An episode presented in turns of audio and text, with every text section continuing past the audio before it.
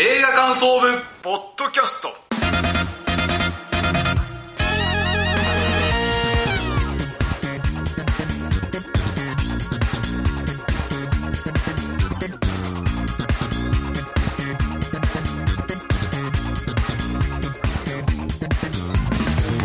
さあ始まりました月間映画感想部ポッドキャストこの番組の部員である矢野智之です同じく部員の滝沢亮です。よろしくお願いします。さあこの番組は現在劇場公開されている新作映画を映画感想部部員である矢野と滝沢がそれぞれサイコロを振って当たった映画について感想を言う番組です、はい、そうでございます。今回で6月号ですはい、そうです。59ということで、はいキレがいいですね先生。中途半端はいいとこだよ。来月がキレがいいねまあ、6あ月、そう10月だね。早めにしてもらいましたうん。早い早い早い焦ってる。さあ今月ですね、僕らですね、今ですね、東京に住んでましてね、はいあの皆さんご存知の通り、緊急事態宣言の影響で、はい。大部分の映画館がですね、あの、休業、そうですね。意味のわからない、これもう意味がわからないって言っていいですよね。なぜ映画館がって思いましたけど、その影響でですね、ちょっとそれぞれあんまり映画を見る機会がなかったんですよ、じゃあちょっとこの前回の収録から1ヶ月経ちまして、はいその間のちょっと映画ライブ行きたいと思います。はい武田さんどんな感じでした？0本です。あ、劇場で見たのがね。そうなんです。はいはい。ないんですよ。じゃあなんか、家とかで見ました家ではね、やっぱこう、ストレス溜まるんですね、きっと見に行きたいって。いや、そうそうそう。あの、12本も見ちゃいました。12本 もう一で。見すぎですね。はい、ということで矢野さん何本見たでしょうか？僕は劇場で見たのは1本。はい、何でしょうか？えー、パームスプリングス。あー、あの、ループもののやつですループものなんですよはいこれめちゃめちゃ面白かったので、はいすっごい良かった。なんかね、タイムループものに、エロとデスパとバイオレンス要素が混ざったんですはい。なんかね、結構カップルのお話ラブコメディなんですよ。でも結構ね、バイオレンスもしっかりしてるし、ゲスだし、もうエロいし、はい。そんなコメディでめちゃめちゃ面白くて、あと結構ね、なんていうの、ミニマムなお話かなと思ったら結構ね、見たらね、壮大なおえ話。ー、そうなんですか？ものってね、大体あのあのー、自分語りみたいなね。そうそう。で、ラブコメだし、でミニシアターだしと思ったら結構ね、壮大なお話で、いろんな要素あってね、これ面白かったんでこれね、えー、結構主役の女性のクリスティン・ミリオンスキーさんって言うんですよ。はい。この人僕好きなんですよ、めちゃめちゃ。で、この人の、こ今回のファームスプリングスも素晴らしいんですけど、はい。見てほしいのは、今、アマゾンプライムでオリジナルドラマで、モダンラブっていうドラマがあるんですね。はい。えそれはえ30分1話完結のオムニバスなんですよ。回によってお話が全然違う。その1話にね、この人出てるんですよ、この1話がね、めちゃくちゃ素晴らしいんですよ。で、この人の表情も素晴らしいんで、そのモダンラブの1話30分で終わるんで、ぜひこれもチェックしてほしいのと、ファームスプリングもぜひ見てください。ということで、さあ、今月はですね、えーこの番組毎回ですね、えー先月、え前回の放送の時にね、え次回話す映画をサイコロ振って決めてますが、今回できなかったので、はいえー今回はですね、今年劇場公開された中で、まだ語ってないやつを、えーそれぞれ1本ずつ、これ語りたいっていうものを1本ずつ、えー、滝沢さんと僕が語りますので、そうやって今回は進めていきたいと思います。それでは参りましょう。月間映画感想部ポッドキャスト、スタートです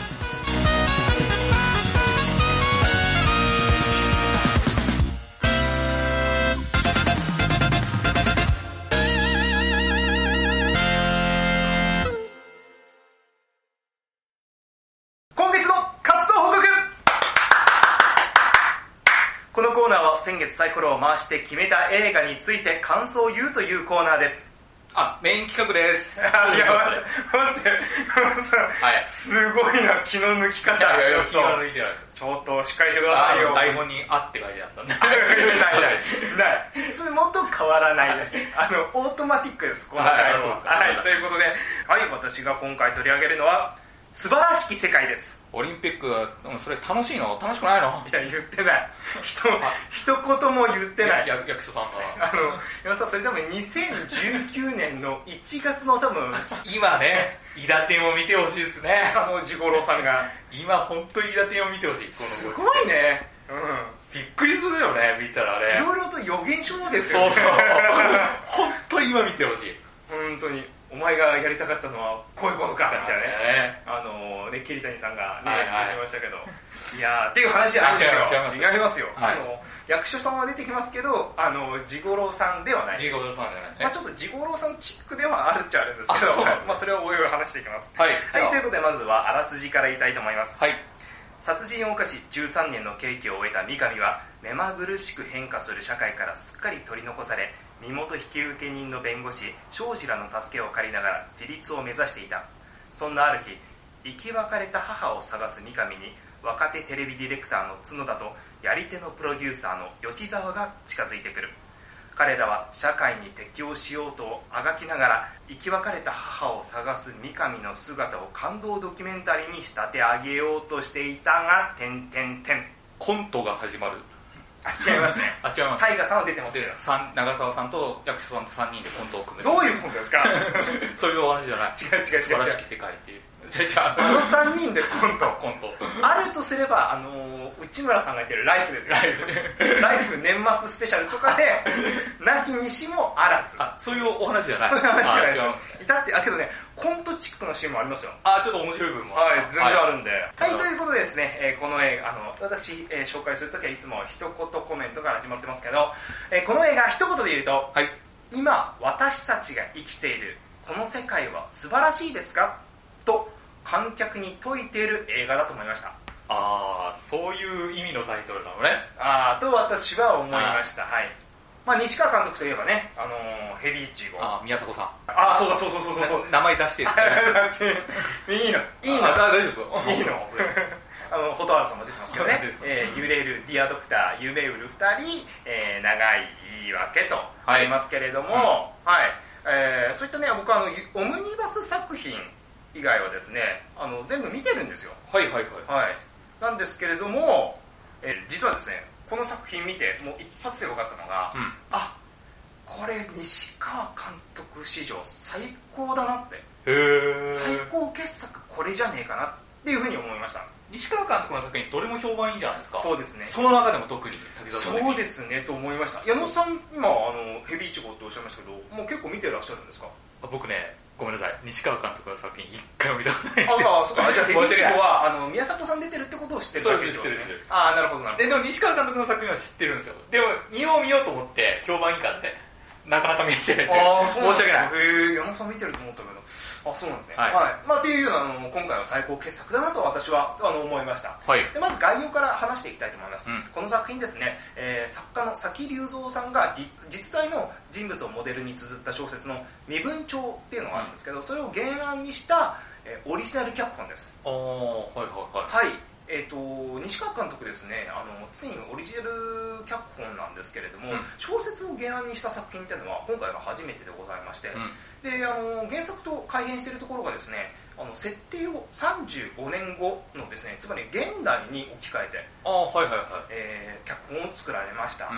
はい、でこの現代に置き換えられたことで今の日本社会っていうのの本質が浮き彫りになってるなと私は思いました。や。っぱね35年前とね今じゃ明らかに違うなっていうところは分かると思うんですけれども、あのそういうところがあの浮き彫りになってていいなと思いました。でで今回うん。この本質とは何かと私はもう、あの考えた時にですね見て、はい。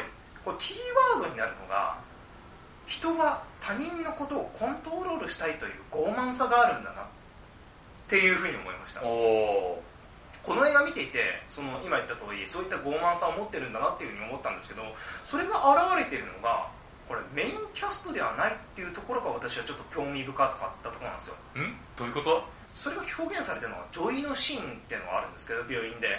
あ、女の、はい。女性の医師そうです。これはメイン。キャストでは全然ないんですけれども、あの主人公の三上、まあ、役所広司さんがやってるんですけど、うん。あのすぐカッてなってしまうような勝負なんですよ。うん。まあ、それがね、まあ、加納治五郎さんと似てるなって思ったんですけど、まああのでさらに高血圧持ちのですね持病を持ってるんですよ。はいはいはい。で、まあ、高血圧持ちの人ってあの心臓病に直結したんちゃうんで、あっっって、あの、カッてなった瞬間に心臓もあって、あー、はいはい。こうなることがあると思うんですね。うんで、あの、主人公の三上がですね、さっきあの、あらついても言いました、身元引受人の弁護士の、あの、庄司、これがあの、橋爪功さんがやってるんですけど、うんと一緒に役所に行くんですね。で、そこであの、役所の方の態度にカッとなってしまって、その倒れてしまうっていうシーンがあるんですよ。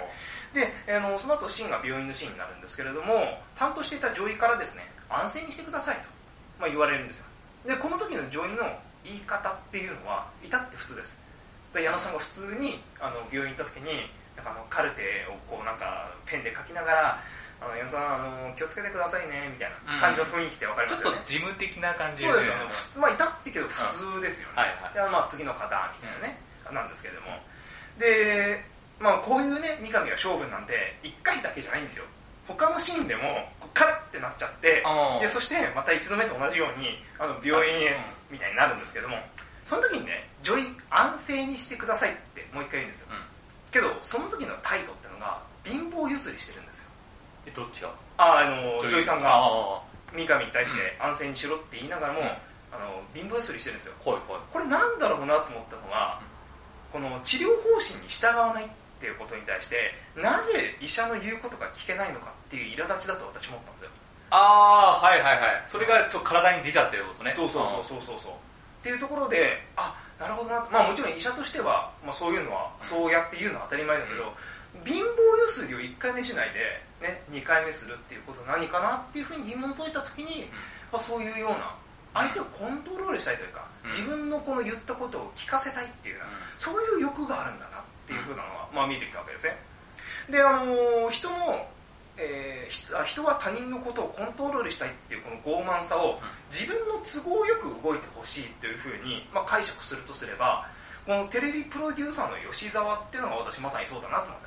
この吉沢っていうのは長澤まさみさんがやってるんですけれども、はいはいは三上がですね、その吉沢に対して、親、人探しの番組をやってるからってことで、その自分の親を探してくれっていうのは手紙を出すんですよ。うん。で、吉沢は三上が前科者っていうことを分かって、そこに目をつけて、三上が心が入れ替わって立派に更生した上で、母親とこれ再会するっていうことをすれば、あこれもう最高じゃねっていうようなお涙頂戴ストーリーっていうのを思い描くんですー。よ。おっていう風にどんどん動いていくんですよ、うん彼女の中で。うんで、三上を説得するシーンっていうのは焼肉を食べながらのシーンであるんですよ。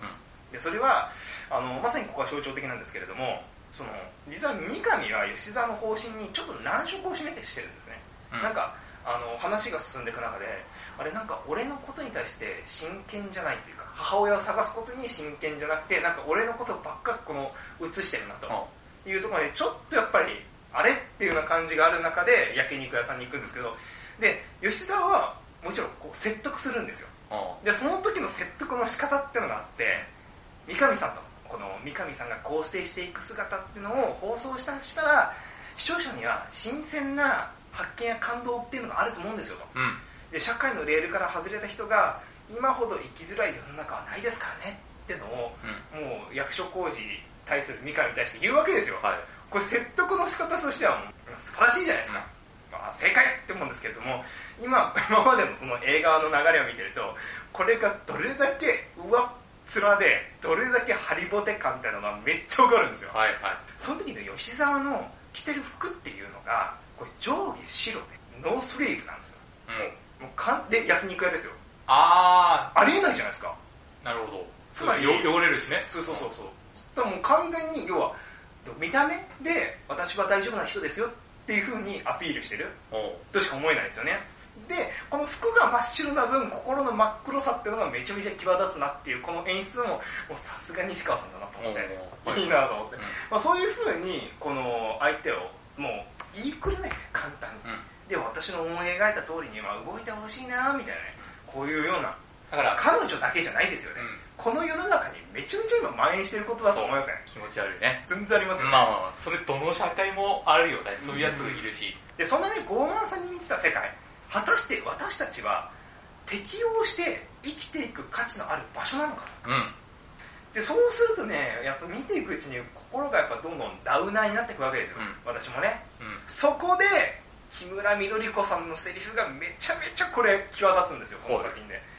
で、あの、三上っっていうのは、あの、話の途中で、かつてお世話になった九州のヤクザの組長、まあこれ白龍さんがやってるんですけれども、そこを頼って福岡に行くんですよ。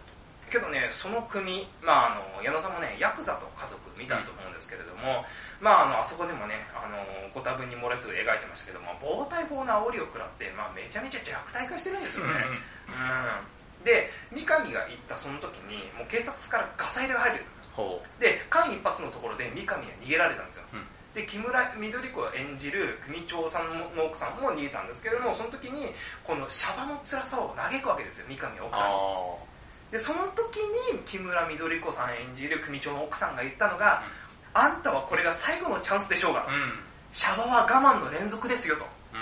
我慢の割に対しては面白いこともなか、うんそうやけど、空が広いち言いますようん。って言うんですよ。うすいませんね、僕全然ネイティブじゃないんで、後で矢野さんに言う？ん。いや、多分俺方言違うんですよ。多分。あ違うの？これ福福岡のよりも違う。あ、これ違うんだ、はい福岡の彼も。僕は筑穂弁っていうのなんですよ。それ聞いたら多分違う。筑穂弁ではないから。あ、そういう福岡、そうなんだ。あの、検索したら福岡の方便って書いてあって、あの、福岡の方弁でも3つぐらいあるんですよ。あ、3つぐらいはいだ。わかりました。ちょっと勉強不足でした。はいはい。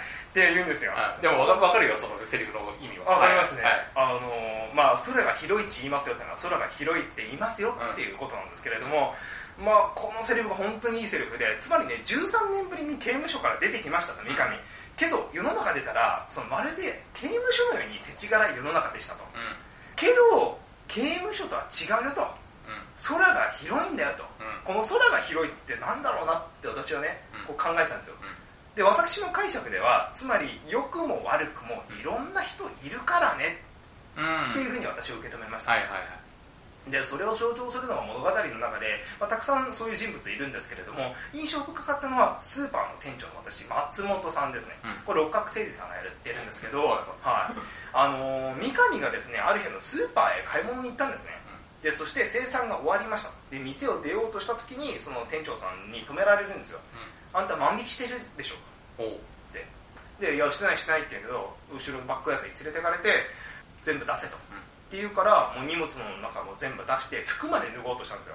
で、それで松本さんは、いや、分かった分かった、こっちが、あのーうん勘違いだった。勘違いだった。で、えっと、松本さんの素振りを見てると、まあ、三上が元、その、服役をしてて、で、そういう人が、要は、近所に越してきたんだなっていうのは、おそらく噂話で知ってるんだろうなっていうような感じの、だはいから、こう、なんか、ジロジロ見てたら、そうそうそう、ジロジロ。疑いの目で見てて、あ、したんじゃないかと思って間違えちゃった。そうそうそう、はいはいそうなんですよ。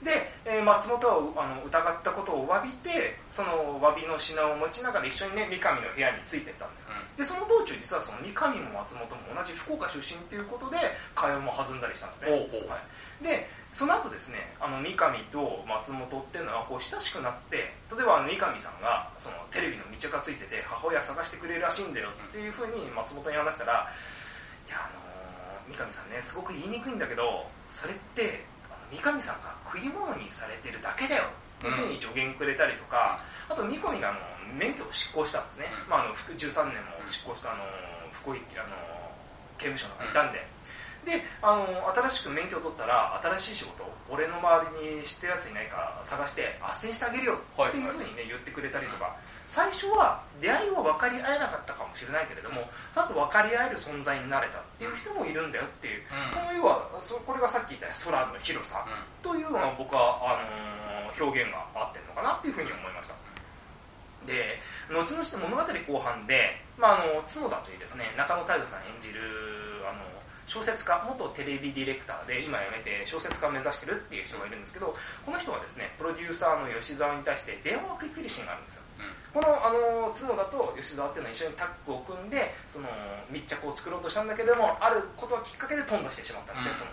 で、その後も、あの、角田っていうのは、えー、この三上を追っかけてたんですけれども、その、角田が三上のことを吉沢に電話したんですね。で、その時に、その吉沢、まあ、長澤まさみさん演じる吉沢がですね、その、え、あんたまだあのおじさんのこと関わってるの？そう、もう、いや、興味失ってるんですよ。で、普通になったあのおじさん、三上に何の魅力があるのかって言うんですよ。吉沢が角田に。で、これってつまり、要はテレビプロデューサー目線で言うと、まあ、使えないと。つまりもうこれ普通の映像映像じゃんね。もう何もあの変わり映えもしないようん。っていうことなんですけどけどテレビだと使えないっていうこのなりがちな部分、あのこそがこれ重要で、うん。まあそれってつまり地味なんだけれどもそういった日常の積み重ねっていうのがめちゃめちゃ大事なんだよっていうところを僕は表してると思うんですよ。ああ、はいはい。で人の助けとかになってくれる人ってさっき言ったのは橋爪功さん演じるその弁護士の庄司とかその奥さんもいるんですけれどもあの梶芽子さんがいてるんですけど、まあ、さっきのスーパーの店長あの松本ですね、うん。あの六角誠治さんとかあのっていうような普通の人々が寄り添ってくれてるんですよ。でそういう人が三上の地味ながらだけども一生懸命この今度こそ仇になるっていうような日常を見てくれて評価してくれてで助けてくれるっていうあのシーンも描かれててそういう人がいるからつまるところこの世界っていうのは素晴らしい世界だよっていうのを私はこの作品に西川監督は伝えてるんじゃないかなっていうふうにはいはい。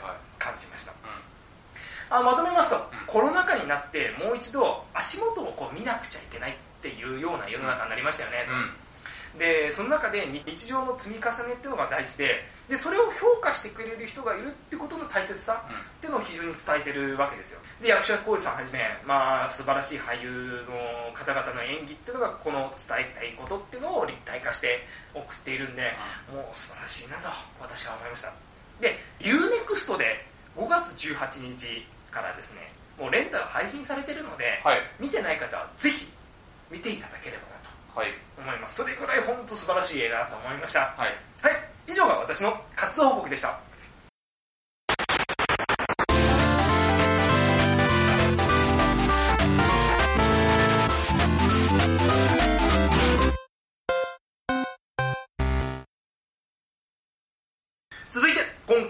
取り上げる映画2つ目は矢野さんですが矢野さん何でしょうか？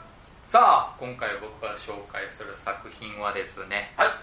もう男性がね、裸で1対1で戦うスポーツを描いたこちらの作品、はい。四股踏んじゃったです。違います。もっくん出てない。あれ？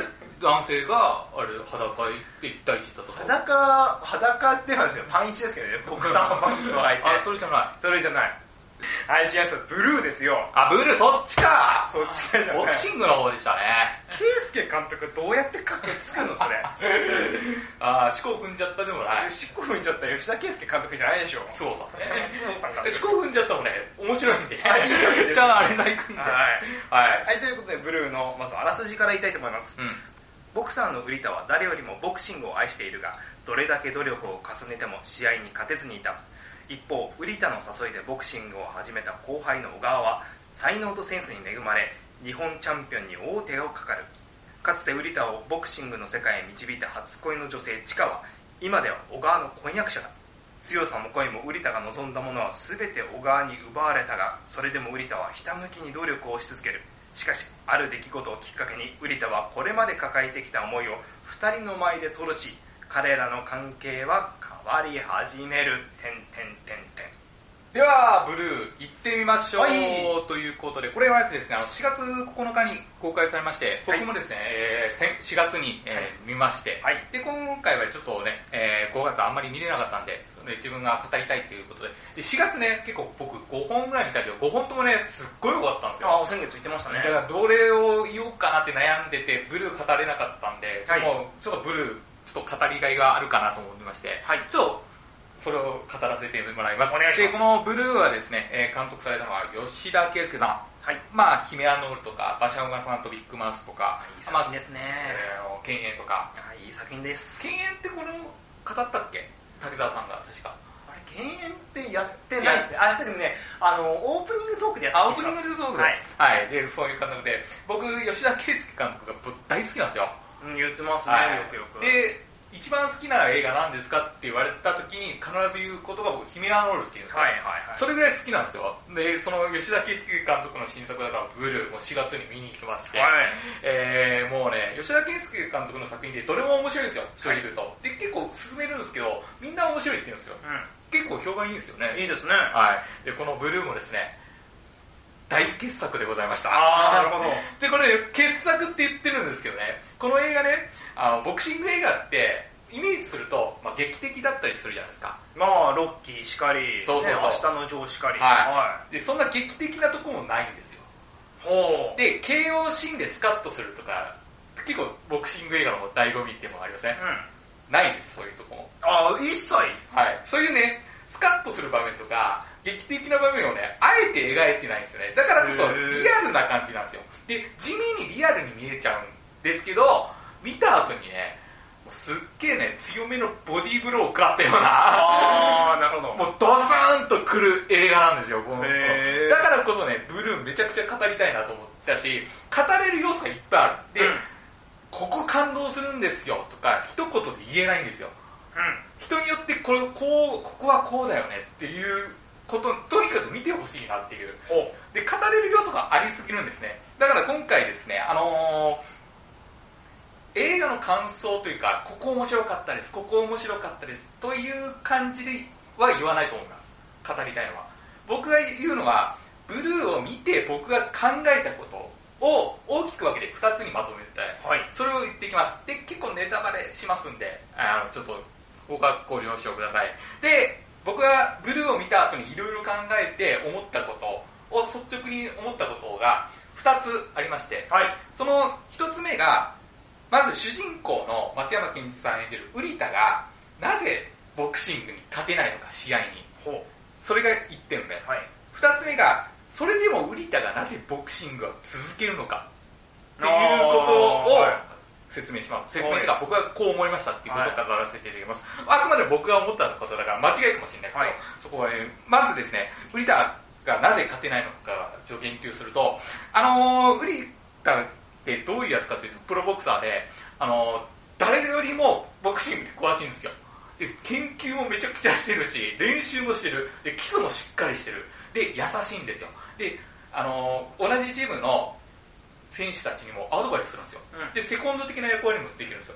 で、あの、一般的なボクシングジムに通うダイエット目的の人とかいらっしああ、ゃるエクササイズとしてね。そうそう、はい。それもちゃんと指導するんですよ。でめちゃくちゃ優しいし、人間的にも最最高だし、あの、ボクシングも誰よりも好きだし、えー勉強もしてるし、努力もする。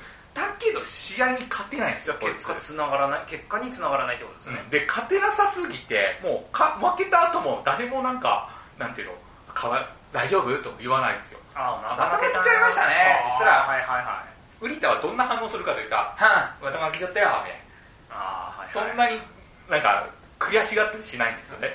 で、こんなウリちゃんが、みんなが言われるんですよ。なぜ勝てないんですか？みたいな。うん。いや、そう思いますよね。だって練習して研究もしてるわけですそうよね。、誰よりも詳しいんですよ。で、この僕がなぜウリタが勝てないのかっていうのは、僕なりに思ったことは、はプラスアルファが足りないんじゃないかなと思ったんですい。よ。個性ってことですか？それもある。そう確かにそれもある。で、そのプラスアルファって、先ほど言った通り、え例えて説明しますね。で、武田さん野球好きじゃないですか。はいちょっと野球でちょっと例えさせてもらうと、例えばバットを振るっていう、まず教わりますよね、はい振り方。基本的な動きってあるじゃないですか。あありますね。で、それをめちゃくちゃ習得して、頑張って何回も素振りしても、試合に通用するって言ったらまた違う話じゃないですか。そうですね。で、そこで試合で活躍するためには、えープロ野球選手のインタビューとかいろいろ見ると、一人ずつき基本的な動きだけをしてるわけじゃないじゃないですか。まあ状況とかね。だから、ホームを変えましたとか言ってあ、あはいはい、ありますね。一人ずつその自分なりの打法があるわけじゃないですか。もう、例えばだからみんながみんな一本足打法じゃダメなんですよ。そうそうそう。でも、それって、一人一人違うし、はいなんなら基本のセオリーから真逆の人もいらっしゃるわけじゃないですか。で、それが僕、プラスアルファだと思うんですね。ああ、なるほど。自分に合ったっていうことですか、うん、それがもうプラスアルファだし、先ほど言った武田さんのその個性っていうのもプラスアルファだと思うんですよ。で、それって結構基本から外れるわけじゃああ、ないですか。まあそうですね、確かに。まあ言っちゃうと基本から崩す。うん。この作業がウリタにはできなかったような感じがすですよ。はあ、まあ主派理とはよく言いますからね。で、はい基礎はこのしっかりしてる。理論もしっかりしてる。もう完璧にできるんですよ。で、練習もしっかりしてる。っていうのが、なんていうの、ボクシングのとか、どの業界でも基礎じゃないですか、正直言うと。練習する、えー研究する。で、基礎、基礎を、うんその、か動きねか型を手に入れる、それって、それが基本なんだと思います。でも、ウリタは真面目すぎるから、その基本をしっかりしすぎてダメだと思うんですね。でそのプラスアルファを手に入れることができなかったような感じがする。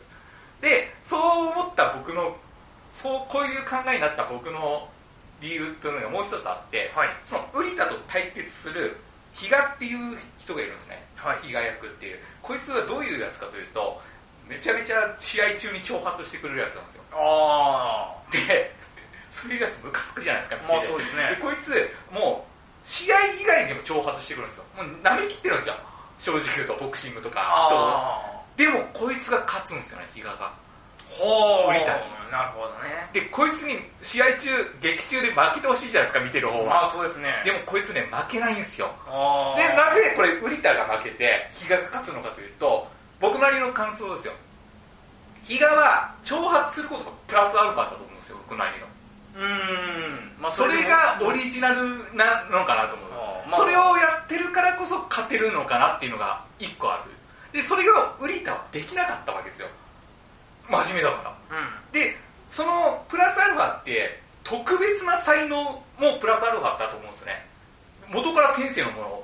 だから、は普通に真面目に練習して、そのプラスアルファが才能っていう人もいらっしゃる。で、工夫して戦略で勝つ人もいる。い。はい。ズルをしてプラスアルファをつける人がいる。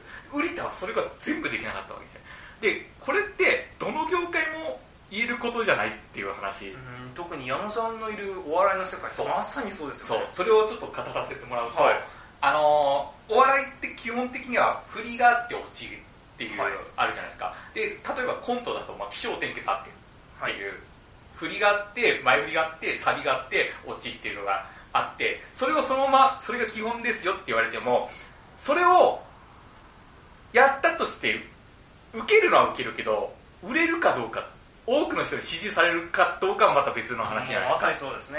うん、で、それをみんな工夫してプラスアルファにしてると思うんですよね。で、例えば、ちょっと例に出して申し訳ないんですけど、これダメとか言ってるわけじゃないですか。はい。あのー、キングオブコントで、ニャンコスターさんが出出てらっしゃるじゃなはいいですか。。有名ですね。で、ニャンコスターはあれ面白かったじゃないですか。縄跳で、びね。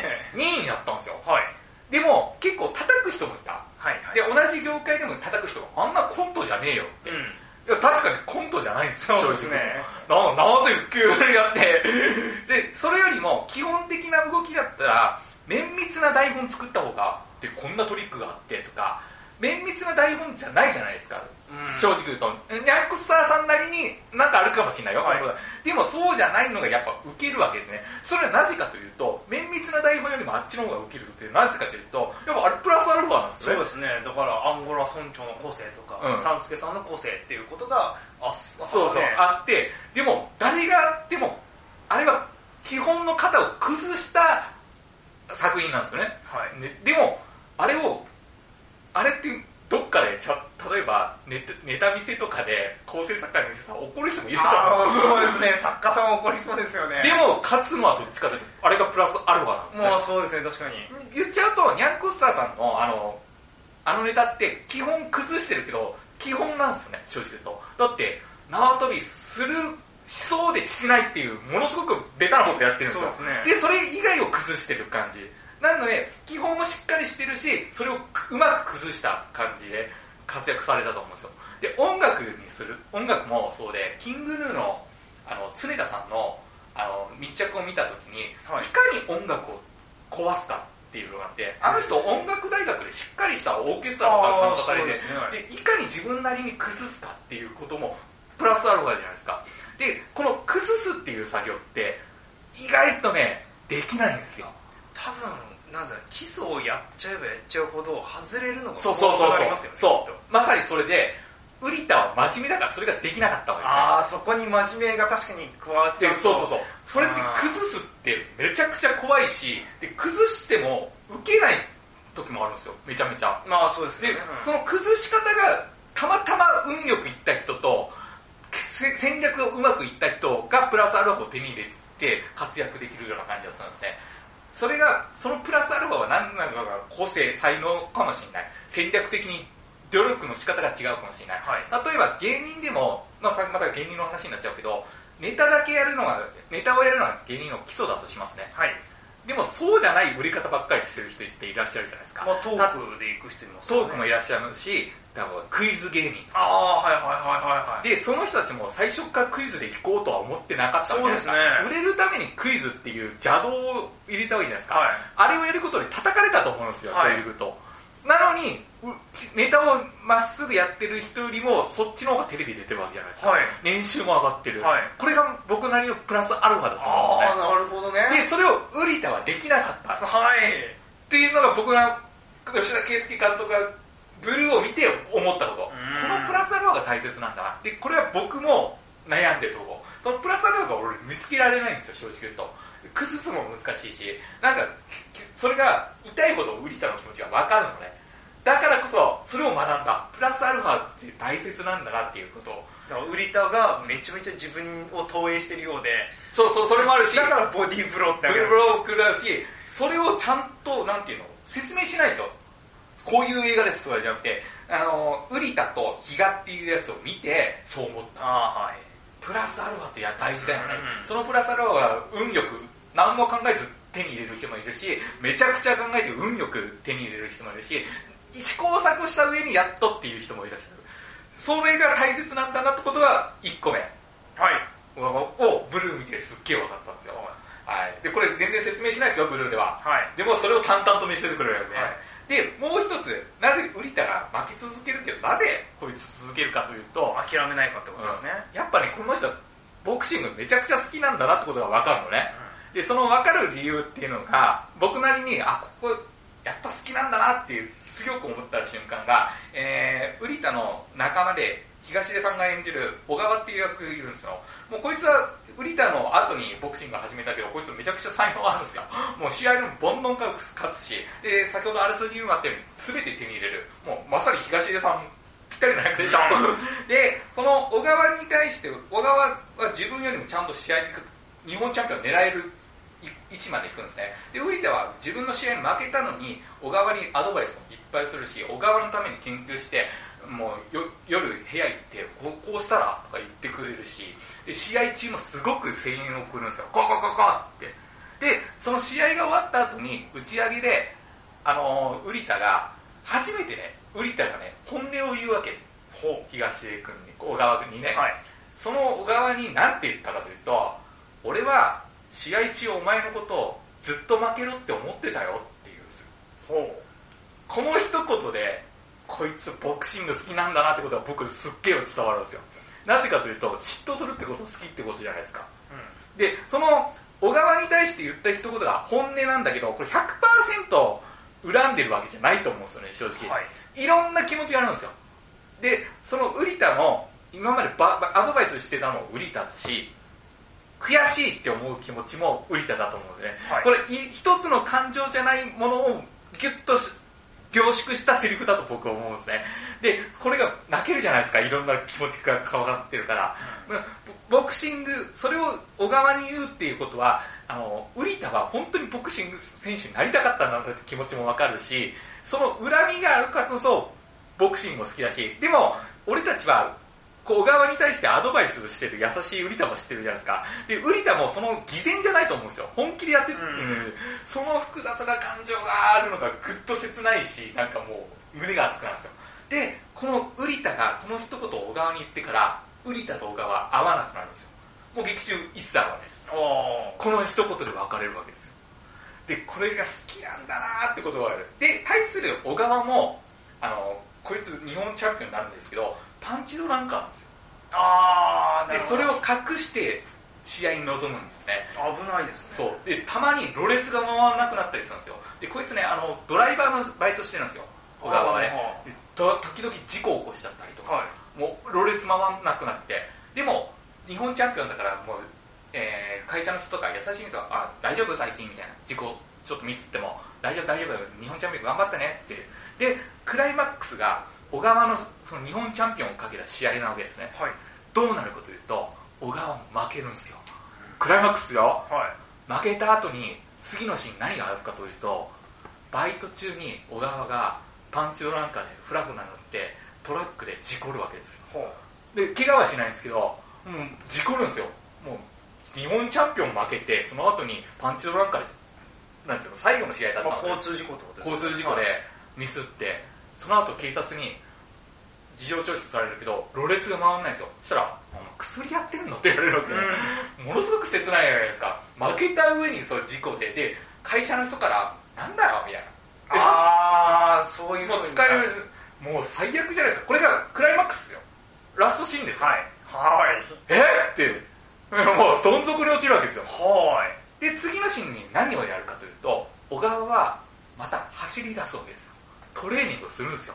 はいあんなに私生活がめちゃくちゃになったボクシングを、それでもやめられないっていうことが走るわけね。俺にはこれしかないみたいなそんな感じですか？みたいな感じ。でこの先、ボクシングを続けるかどうかも言及しないんだけど、また走るんだこいつっていうことで、やっぱこいつ好きなんだ。で、本当の本当のラストシーンは、ウリちゃんがどうなったかっていうことですよ。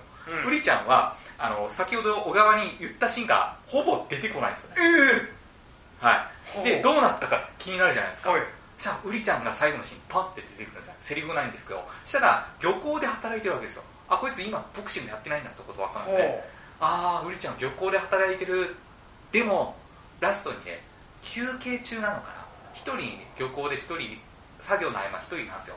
何をするかというと、シャドーボクシングするんですよ。はいはいで、そのシーンで終わるんですよ。で、このシャドーシーンのシーンが、いろんな感情で見れるわけですよ。ああ、この人ボクシング好きなんだ。まだ諦めてないんだっていう切なさもあるじゃないですか。あ、わかんないですよ。どうなるか。僕なりの感覚だと、もしかしたらこの人、ボクシングを合間にやるってことは、本当好きだから、なんていうの、ゲームをやるじゃないけど、リラックスするために僕はやってるようなあ感じメンタルコントロール的な、あこの人、それでも、まだ諦めてないっていう気持ちにもわかるし、うわこの人我慢して今漁港で働いてんだっていうにも見えるじゃ見えるじゃないですか。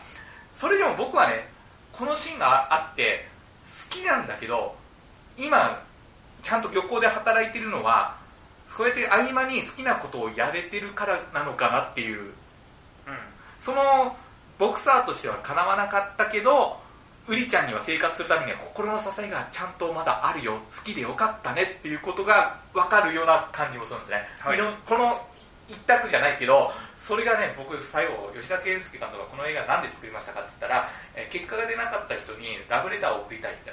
もうあなた、結果出なかったけど、僕はそういう頑張ってる姿は美しかったですっていう意味を込めた映画ですっていうことが、僕は最後のシーンでハッピーエンドじゃないんだけどね、全然。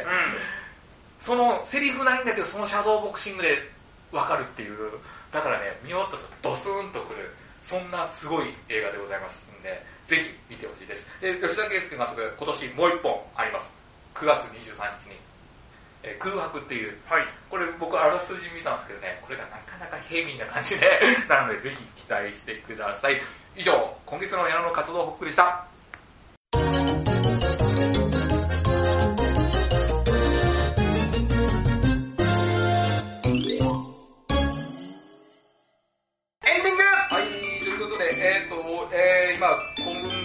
収録してるのは5月の29日なんですけど、はい。まあ、一応映画館ね、東京も再開するみたいな、夜9時なんですけど、まあちょっとどうなるかまだ分かってなかったんで、まだあの確定はね、はい。あんまりね、なので、いつもね、えー、来月話すサイコロで決めるんですけど、来月も、えー、見た中から自分たちが語りたいものを一本ずつそうですね、今月と同じスタイルになってしまおうかなと思いました。はいまあね、新作が出たらね、いい感じですね。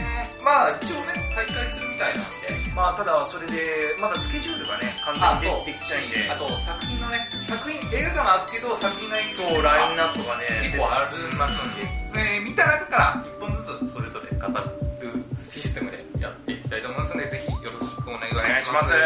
では来月もまたよろしくお願いします。以上、月間映画感想文ポッドキャストでした。さようなら